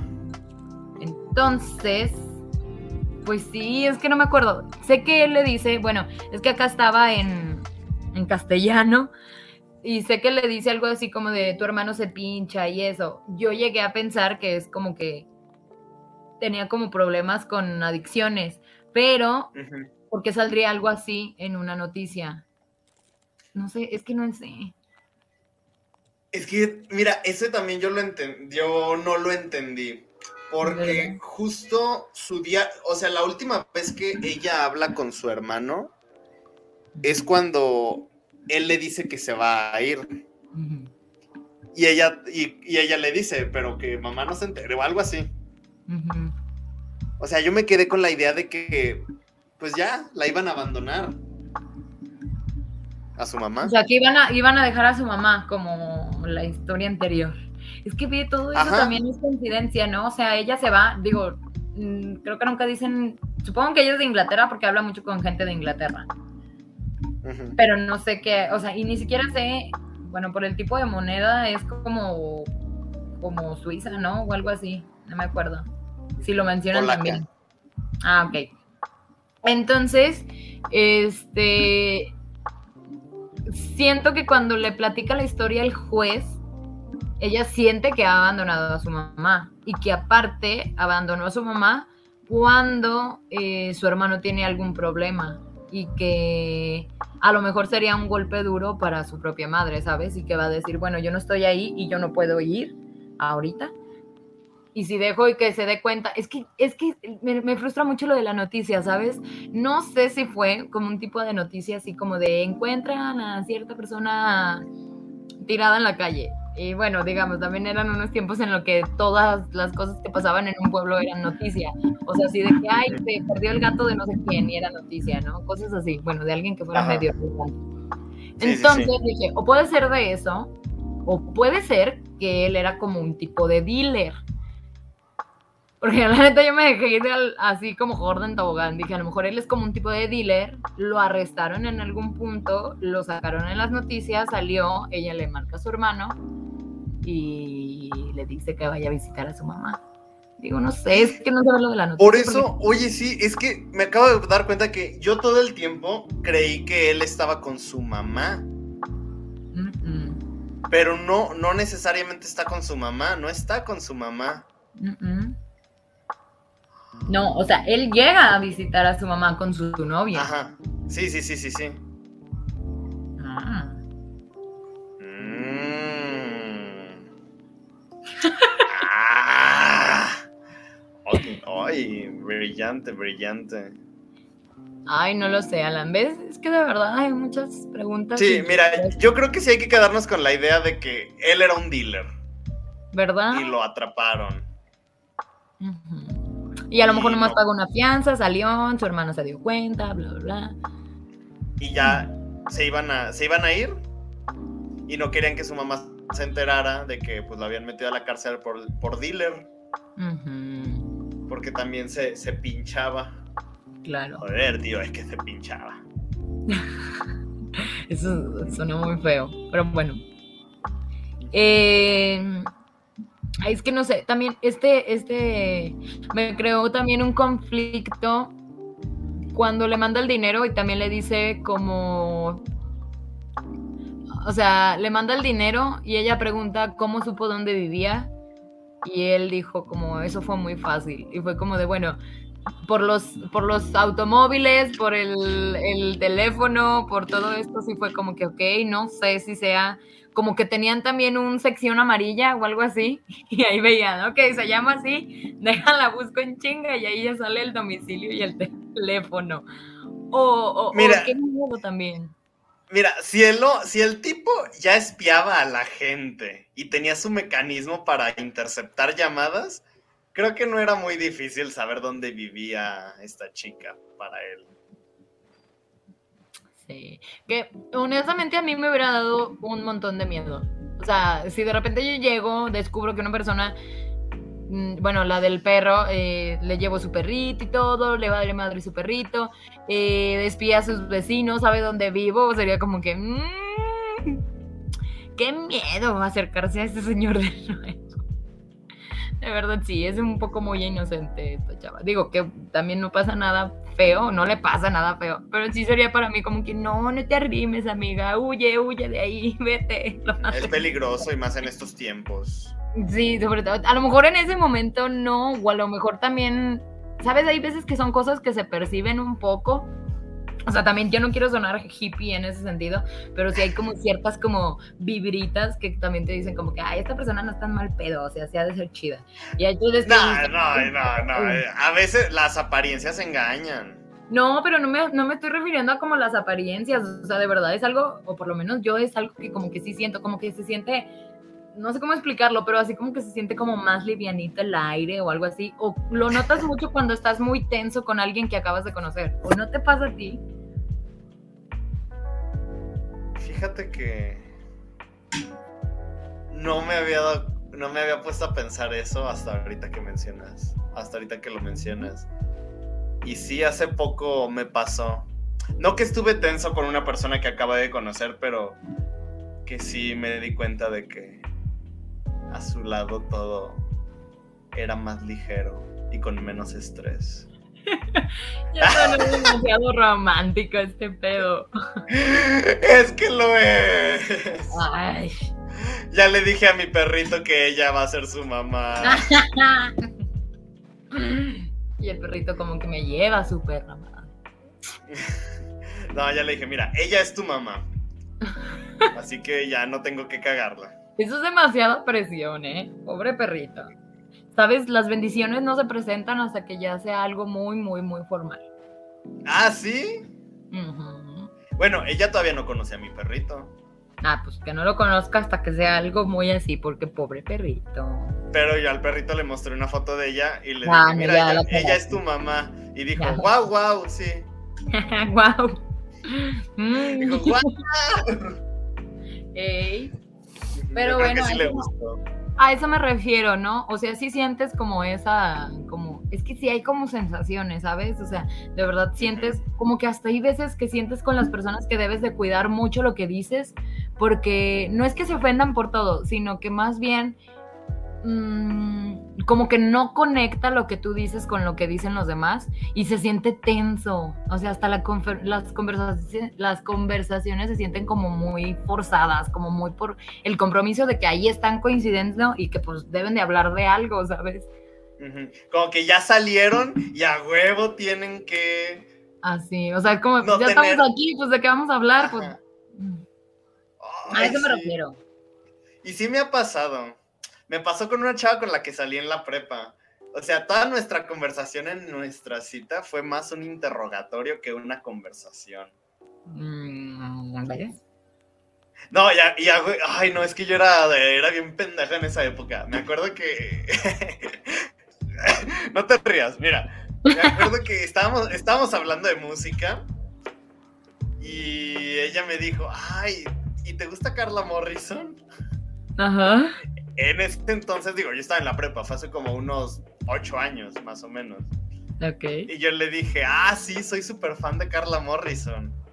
Y aparte también soy muy fan de su hermano, de Jim Morrison. No. No es cierto. No es cierto que le dijiste eso a la... sí. Eso te pasa porque queda bien. ya sé. ¿Qué dijo ella? Ya me, ya me dio curiosidad. Nada, solo se quedó como 10 segundos así de. Ah, ah, ah, este güey, qué pedo. No, pero te juro que yo en mi mente sí pensaba, a huevo, sí me creyó.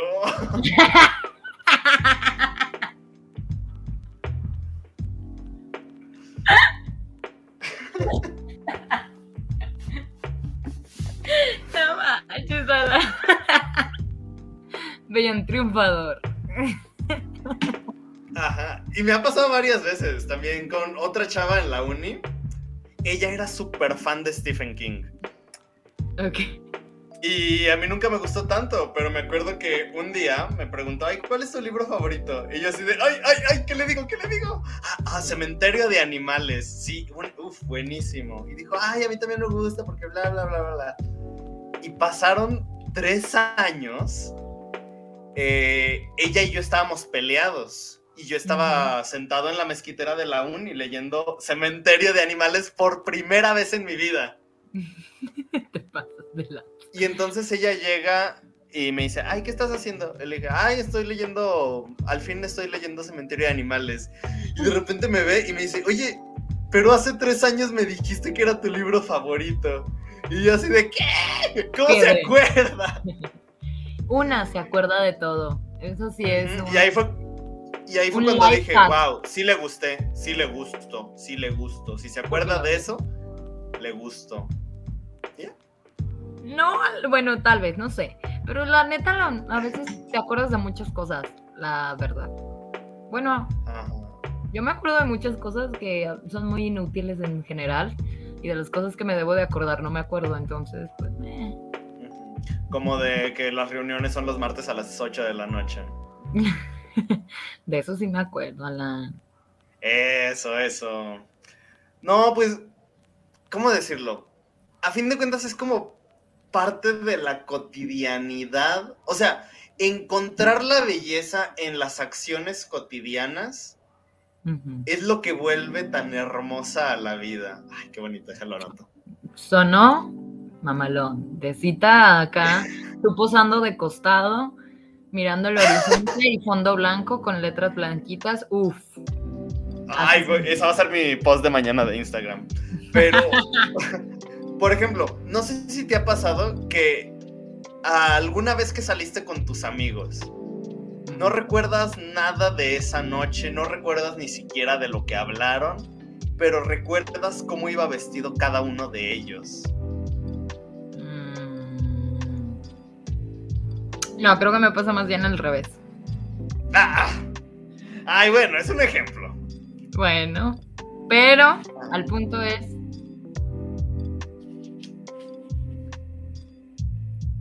¿Cuál era el punto al llegar?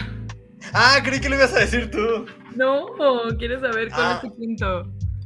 Con Pues eso. sí, mi, pu- mi punto es ese, de que muchas veces ponemos más atención en esos detalles que parecen ser inútiles, pero Ah, que son los que nos, nos enriquecen todo. Ah, ok, sí, sí tiene sentido. Yo más bien me acuerdo como de pequeñas frases o de... Pues sí, a lo mejor a veces cuando de repente sale como un chiste o algo, me acuerdo de ese tipo de cosas en general, pero no me acuerdo de... Nunca me acuerdo ni de la ropa ni de qué platicamos, pero más bien me acuerdo como de momentos en específico, ¿sabes? Y sí, es cierto, como que ver- verle lo bonito a la cotidianidad. Y de esa manera, ¿cómo se relaciona con esta película, Alan? Uh, se relaciona de una manera muy interesante, principalmente porque creo que los hechos cotidianos que ocurren en esta película y la forma en la que se desenvuelven estos dos personajes, porque no los vemos tener una interacción muy trascendental más allá que, que, que momentos chiquitos de su vida donde comparten palabras. O sea, desde este momento donde ves a este tipo platicar con ella mientras cambia el foco de la lámpara, hace tan mágico un momento tan cotidiano, tan mundano, pero es mágico porque están ellos dos ahí. Sí, sonó muy poético, pero es cierto. O sea, ahorita me ya me recordaste esa escena del cambio del foco y sí. Sí me acuerdo que la vi y dije como que, ¿cuál es la intención de esta escena tal cual? Ajá. Pero después solamente la disfruté y fue como que, ok, me gustó sea, porque de repente, ¿sabes? O sea, cuando cambia el foco, toda la luz le da así de repente. Hasta neta, yo también me saqué así de onda. Fue como que, ay, güey, qué pedo. Fue demasiada luz. Luego ya le pones. Ajá. Y le pone la, la cosita. Ah, ándale. Y ya se vuelve más tenue. Y luego iba, pues, más o menos de la mano la atmósfera con la plática que estaban teniendo en ese momento. Que de hecho hablaba. En ese momento estaban también, bueno, llegó un punto después de eso, creo, que estaban hablando sobre lo de la mamá, ¿no? Que ella fingía lo de los infartos para que fueran a visitarla. Qué triste, ¿no? O sea, también ese aspecto de lo de lo o social, es que a mí se me hace muy es que me da mucha, es que suena bien feo decir lástima, porque creo que nadie se merece la lástima, pero eh, me da como mucha tristeza, pues, el, el abandono de las personas de la tercera edad, ¿sabes? Porque digo, no digo que todas las personas de la tercera edad hayan sido buenas personas, porque de verdad sí hay gente que es muy mala gente a la tercera edad, a la primera edad y segunda edad, o sea, no importa. Siempre han sido malas personas y pues por eso a lo mejor terminan solos, a veces, porque hay veces que les va demasiado bien. Pero me da tristeza en este sentido de que hay veces que cuando abandonan, como por ejemplo las mamás, o cuando abandonan a los abuelitos y esto, y que no los visitan, que viven en asilos y que hay veces que eh, pues no tienen nada más, ¿sabes? O sea, eh, me acuerdo mucho, o sea, ya lo estoy relacionando con otro pedo, pero me acuerdo mucho de una escena de Los Simpson. Ay, no, porque es que siempre me acuerdo de Los Simpson para todo. Eh, Cuando van- no es lo chido de los Simpson. Sí, lo puedo relacionar con cualquier cosa de la vida. Que llegan por el papá de Homero y lo van a llevar a una cita con la mamá de March. Y llega Ay, a otro asilo y saca a una señora que es igualita, o sea, es igualita a la mamá de March. Y la deja ahí y dice, esa no es mi mamá. Entonces ya va por la verdadera y la señora pregunta, ¿también puedo ir? Y no, me da ternura, pero... Y le suben el vidrio. Sí, le suben el vidrio, la ignoran, pobrecita.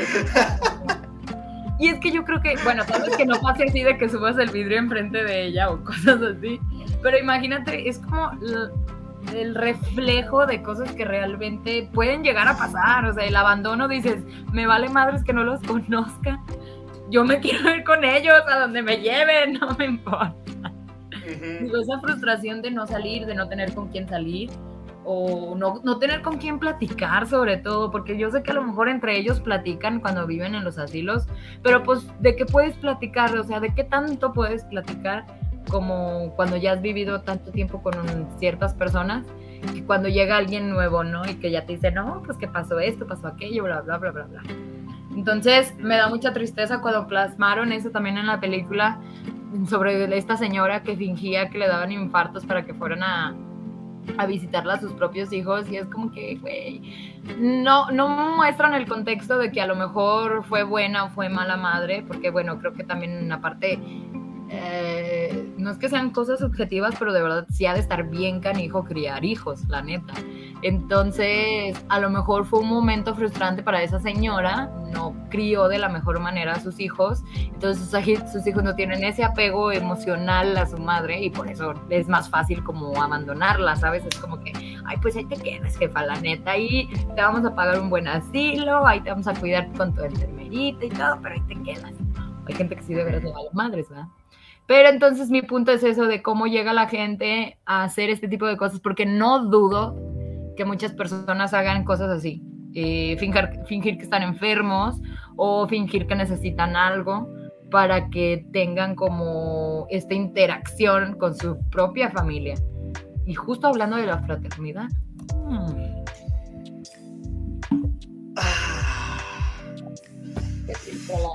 Casi lloro, ¿eh?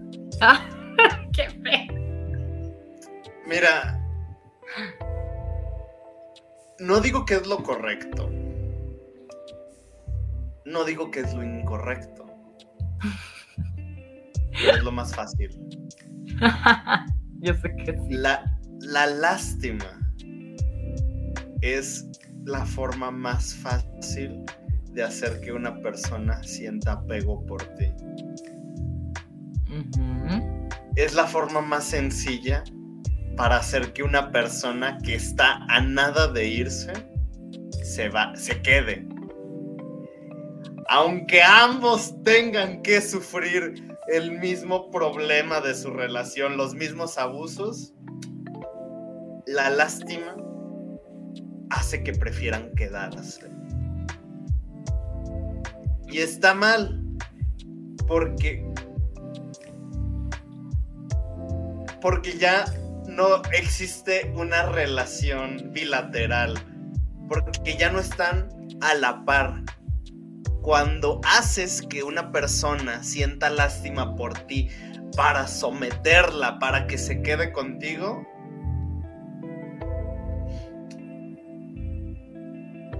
parece ser que tú te pones en una posición vulnerable, pero es todo lo contrario. La otra persona se pone en la situación vulnerable y tú, a pesar de que esa persona te sienta lástima por ti, tú la tienes a tu merced. Porque cualquier cosa que hagas tú, como te tiene lástima, esa persona podría dejar todo por ti. Es algo muy, peligroso, es algo muy peligroso. Es que... No me ha pasado. Es que me ha... Es que, ¿saben? es que creo que no... Ay, fuck. Es que yo siento que si tu recurso es la lástima, eh, hay un problema muy canijo de autoestima y de... Eh, de como de emociones, ¿sabes? O sea, como de que saber qué hacer con lo que te pasa. Como este, ahorita que se usa mucho este término de la resiliencia, o sea, también enfrentarte, ni modo, eso pasó y tienes que enfrentarte. Ah, explica. ¿sabes? Teacher, teacher, teacher, teacher. qué pena. Teacher, yo, yo, yo, yo tengo una duda, teacher. ¿Qué es resiliencia? ¿Es en serio? Sí, no lo había escuchado nunca. ¿Nunca lo habías escuchado? Bueno, sí, pero tal vez los que nos están oyendo no. Ilústranos.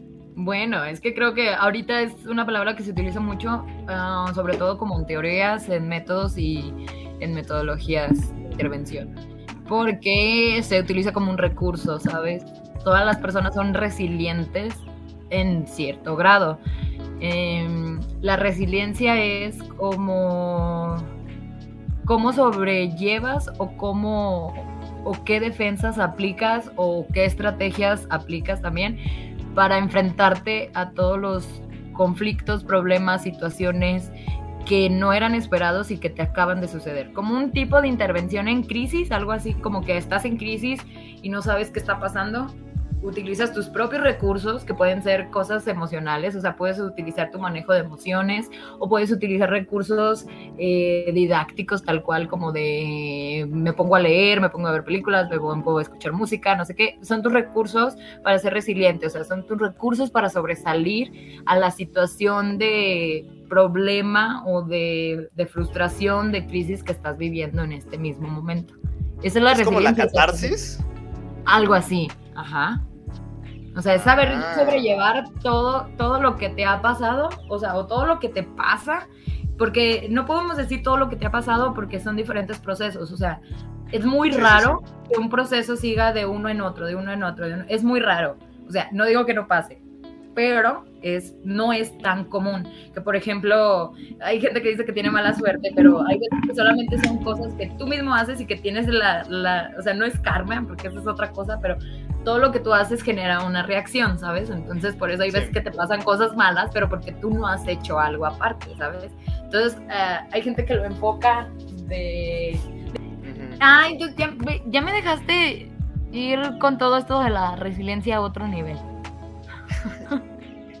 Todo está conectado. Pero bueno, eso es la resiliencia. Y no me acuerdo por qué te iba a decir esto de la resiliencia. ¿Por qué partí de esto de la resiliencia? Porque era algo muy común en esta época utilizar el término de la resiliencia, ¿no? Ahora, por ahora sí. Bueno, sí. Pero no me acuerdo a qué iba con eso que lo estaba relacionando con la película, a eso me refiero. Deja tratar de acordarme. Pues el señor resilientemente encontró ese cobijo en, espiar a la gente. Ah, ok, sí, como una estrategia, sí. Ajá, o sea, él siempre se quedó con la duda de por qué lo abandonaron. Entonces, él quiso encontrar la respuesta por medio de las conversaciones de otras personas. Tal vez si descubría por qué las otras personas engañaban a sus parejas, él descubriría en qué falló él y por qué lo engañaron. Mm, sí, bueno, no te creas, tal vez sí, te iba a decir, a lo mejor no fue como en un que fallé yo, o sea, en qué falló él, pero tal vez sí, es que ahorita que lo mencionaste creo que más bien sí, porque siento que tenía, es que a mi, en mi percepción, él tenía como un cierto tipo de dependencia emocional a su pareja de ese momento, porque la siguió, o sea, a donde se fue, la cruzó por Francia y no sé qué, en todos lados para seguirla, o sea, para estar como, no sé si ya llamarlo como un tipo de obsesión o si llamarlo más bien como esta dependencia emocional, que no la puede dejar ir. Entonces dije, a lo mejor no tanto para ver qué no había hecho él, pero probablemente sí. Probablemente empezó a escuchar las conversaciones de sus vecinos para decir, ok, tal vez yo no hice esto o yo estaba haciendo esto y por eso ella me dejó por alguien más. Tal vez sí, mm. Alan, ¿eh? Tal vez sí, tal vez sí. Qué feo es la dependencia emocional, ¿eh? Horrible, ¿no? Es horrible, es horrible. No lo hagas, Alan. No, no, no, yo ya aprendí, yo ya dependí emocionalmente de alguien y descubrí que solo quedas más vacío porque dejas de vivir tu vida y vives solo a merced de lo que esa persona quiere. Y es peor cuando ambos son dependientes emocionales del otro. Sí. Oye, me voy a meter en otra cosa, pero sí. Eh, ¿Has visto esta serie de Euforia? ¡No! ¿No la has visto?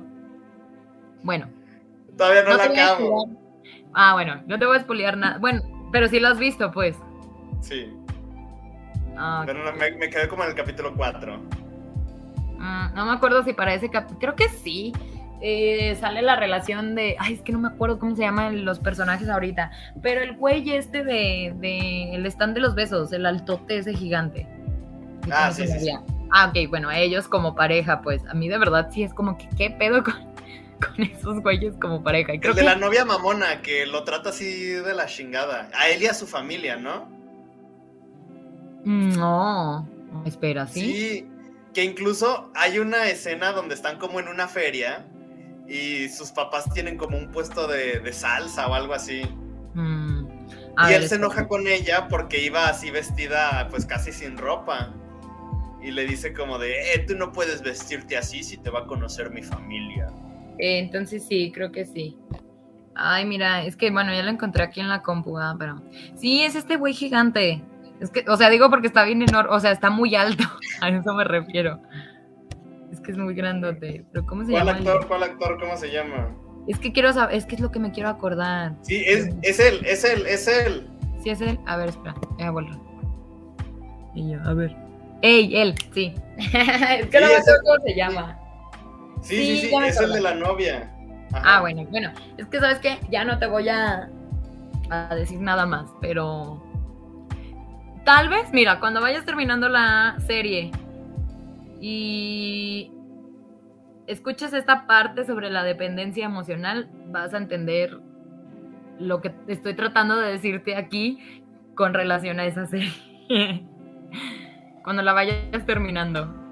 Porque que de hecho que hay como Solamente hay una temporada, ¿no? Según yo. Yo nomás he visto una. Ah, sí, solo hay una. Pero creo que sí va a salir una segunda. De hecho, hoy, sa- hoy, hoy sacó el tra- sali- sa- ¡Ah! Habla bien. hoy salió el tráiler. Ah, con razón. Mira, ella era su novia. Sí, ella, sí. Ajá. Mm. Y en esta escena él le dice, eh, tú no deberías usar ropa tan, tan chiquita. Y él le dice, me voy a vestir como yo quiera. Y ya se Ujú. pelean. Sí, son demasiado. Me estresaban La voy a ver de nuevo. Solo diré eso, me, estres- me estresaban demasiado ambos dos. Digo, un poco más él, pero por cosas que pasan después. Bueno, no que me estresara, sino que estaba enojada con él. por cosas que pasan después. Fíjate que Euforia me causó mucho conflicto porque tuve un trauma con Zendaya. ¿Por qué? No, no lo voy a decir. O sea, lo voy a decir, pero lo voy a cortar del podcast. Ok. ¿Por qué? De, de verdad, cada que veía cada capítulo de Euforia, yo sentía que Zendaya. Mira, ahora que lo digo, parece mamada, pero siento que Zendaya y yo estábamos destinados a estar juntos algún día. Pero así, así, súper cañoncísimo. ¿Pero por qué? O O, sea- sea, ¿en la serie en específico? No, no, no, de verdad, yo sentí que ella- Zendaya y yo compartíamos. No, Zendaya, persona de verdad. O sea, Zendaya como persona en la vida real. Sentí que ella y yo teníamos un vínculo. Sentí que nos unía el hilo rojo del destino. El hilo rojo de la película. Ajá. Y me traumó muchísimo y, y ya. Pues con el tiempo se me pasó y dije, ah, bueno, ya ni modo. Ah, ahora sí ya vi las escaleras. Sí. Don Y... Poncho se tomó mi agua. y ya, tu papá se tomó tu agua. Ya valió. Vas a tener que cortar todo esto porque voy a volver a preparar esto. Esto sí lo voy a dejar. No, no. Que, que la gente vea que te hiciste tu café dos veces. Porque alguien se robó agua. Ay, espera, déjame mejor le quito el. Porque no te voy a escuchar, le puse los audífonos. Pues de hecho ya son las 10. ¿Y nadie llegó? ¿Eh? Son las 10 y nadie llegó. Ya sé. Pero bueno. Creo Pero que en parte buena la plática. sí me aclaraste dudas de, de a qué iba esta película. O sea, cuál era la intención de esta película. Porque de verdad sí, o no, ya con lo de ah, qué es la Revolución Francesa, lo que significaban los colores y todo eso. Ah, ya lo entendí. Necesito ver las otras dos partes porque siento que de alguna manera sí se relaciona como con los colores de la ah, bandera. Es que a lo mejor no en las tramas, pero sí en la intención o el mensaje que quiere dar con la película. ¿O tú qué crees? Tú ya que viste las tres, ¿tú qué opinas sobre eso? No, no voy a responder. ¿Por qué no? Porque te spoilearía. No sé cómo dar la respuesta sin spoilearte. No. Bueno, entonces mejor luego te pregunto. Deja que primero vea las otras dos. Sí, velas y con gusto te respondo. Ok. Muy bien. Entonces, ¿qué podemos, qué, concluyes de esta película? Ah, conclusiones. Eh, bueno, viendo el lado de la fraternidad y que eso representa su color rojo. Ay, se me cayó un audífono. Este, creo que sí tiene relación. Creo que sí hay como dos historias que se enlazan. Te digo que me gusta esta, esta, puede ser esta analogía sobre lo del hilo rojo y de la cultura japonesa que dice eso. Y lo que ya habíamos mencionado de que, o sea, yo siento que el señor sí estaba como muy dolido por la vida, pero por una sola acción, ¿sabes? O sea, dejó que una sola cosa que le pasó determinara todo lo que iba a ser después de adulto, ¿sabes? Lo que iba a ser ya como persona y lo que determinó su personalidad para los siguientes años. Una sola acción que ni siquiera fue por algo que él hizo, sino fue porque algo que le hicieron a él. Entonces, en parte me da un poquito de tristeza su historia, digo, porque no sale, no sale toda completa, pero yo siento que esta chava fue como ese lucero, esa lucecita, ese faro en el mar que, encontró y que por eso, o sea, salió de su casa, ¿sabes? Así sacó su cochecito y todo y fue al desfile. Entonces yo siento que a lo mejor fue como una, a lo mejor él no sabía que necesitaba que su perro se escapara para conocer a esta chava. Y siento que el otro chavo, sí, al final, como me dijiste, bueno, es que yo no lo había pensado que se hayan relacionado de alguna manera, pero tal vez sí terminan juntos los del barco. O sea, ese hilito rojo amoroso sí creo que pase, o yo me imaginaré que sí es así, porque estuvieron siempre destinados a cruzarse y nunca lo hicieron. Entonces consideran de muchas cosas, aparte creo que tienen muchas cosas en común. Entonces yo me voy a quedar con esa idea de que en algún momento terminaron juntos. Me gustó mucho tu conclusión. ¿Y cuántos Jessie Points le das? Ay, qué dijo. Es que, bueno, es que como nomás he visto esto, Jessie Points. Ah, yo creo. Le voy a dar 8-5 porque tengo que terminar de ver las otras dos. Y sé que de alguna manera las voy a poder relacionar. Entonces, 8-5. Válido, válido. Muy bien. Pues muy bien. Creo que vaya, sí creo que vaya a cambiar de opinión cuando vea las otras dos. O sea, de verdad nomás estoy dándose 8-5 porque por algo creo que es una trilogía. Entonces necesito ver primero las otras dos para poder decir, ah, ok, un 10 o un 9-5, algo así. Ahora sí. sí. Mira, yo sí le doy un 10 y pues no, yo ya no, yo no tengo nada que concluir. O sea, me prefiero cerrar con tu conclusión. ¿Por qué? Su muy bonita, muy amena.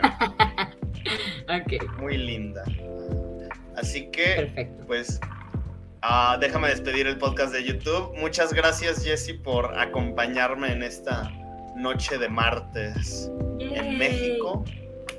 ¿Cómo ponían los aplausos? No me acuerdo. Ah, en el chat, en el chat. Ay, espera. Ay, ahora no usamos el chat para nada. Me gusta cuando hacemos. Ah, sí, es cierto. Ah, es que Mora es el que pone las encuestas. Es que pone muy buenas encuestas, ¿sabes? Que sí, de repente te ponen a pensar esas encuestas. Ok, a ver. Ah, creo que no me suenan. A mí tampoco me sonaron. No, no están funcionando. Olvídalo, quedamos como payasos tristes, como payasos llorando quedé payaso. Ah, ya lo encontré. ¡Ah! Eso. Desgraciadamente estos sonidos no suenan. Oye, ¿ya está sonando tu cafetera? Sí. Ay, espera, ahora sí déjate desconecto para escuchar.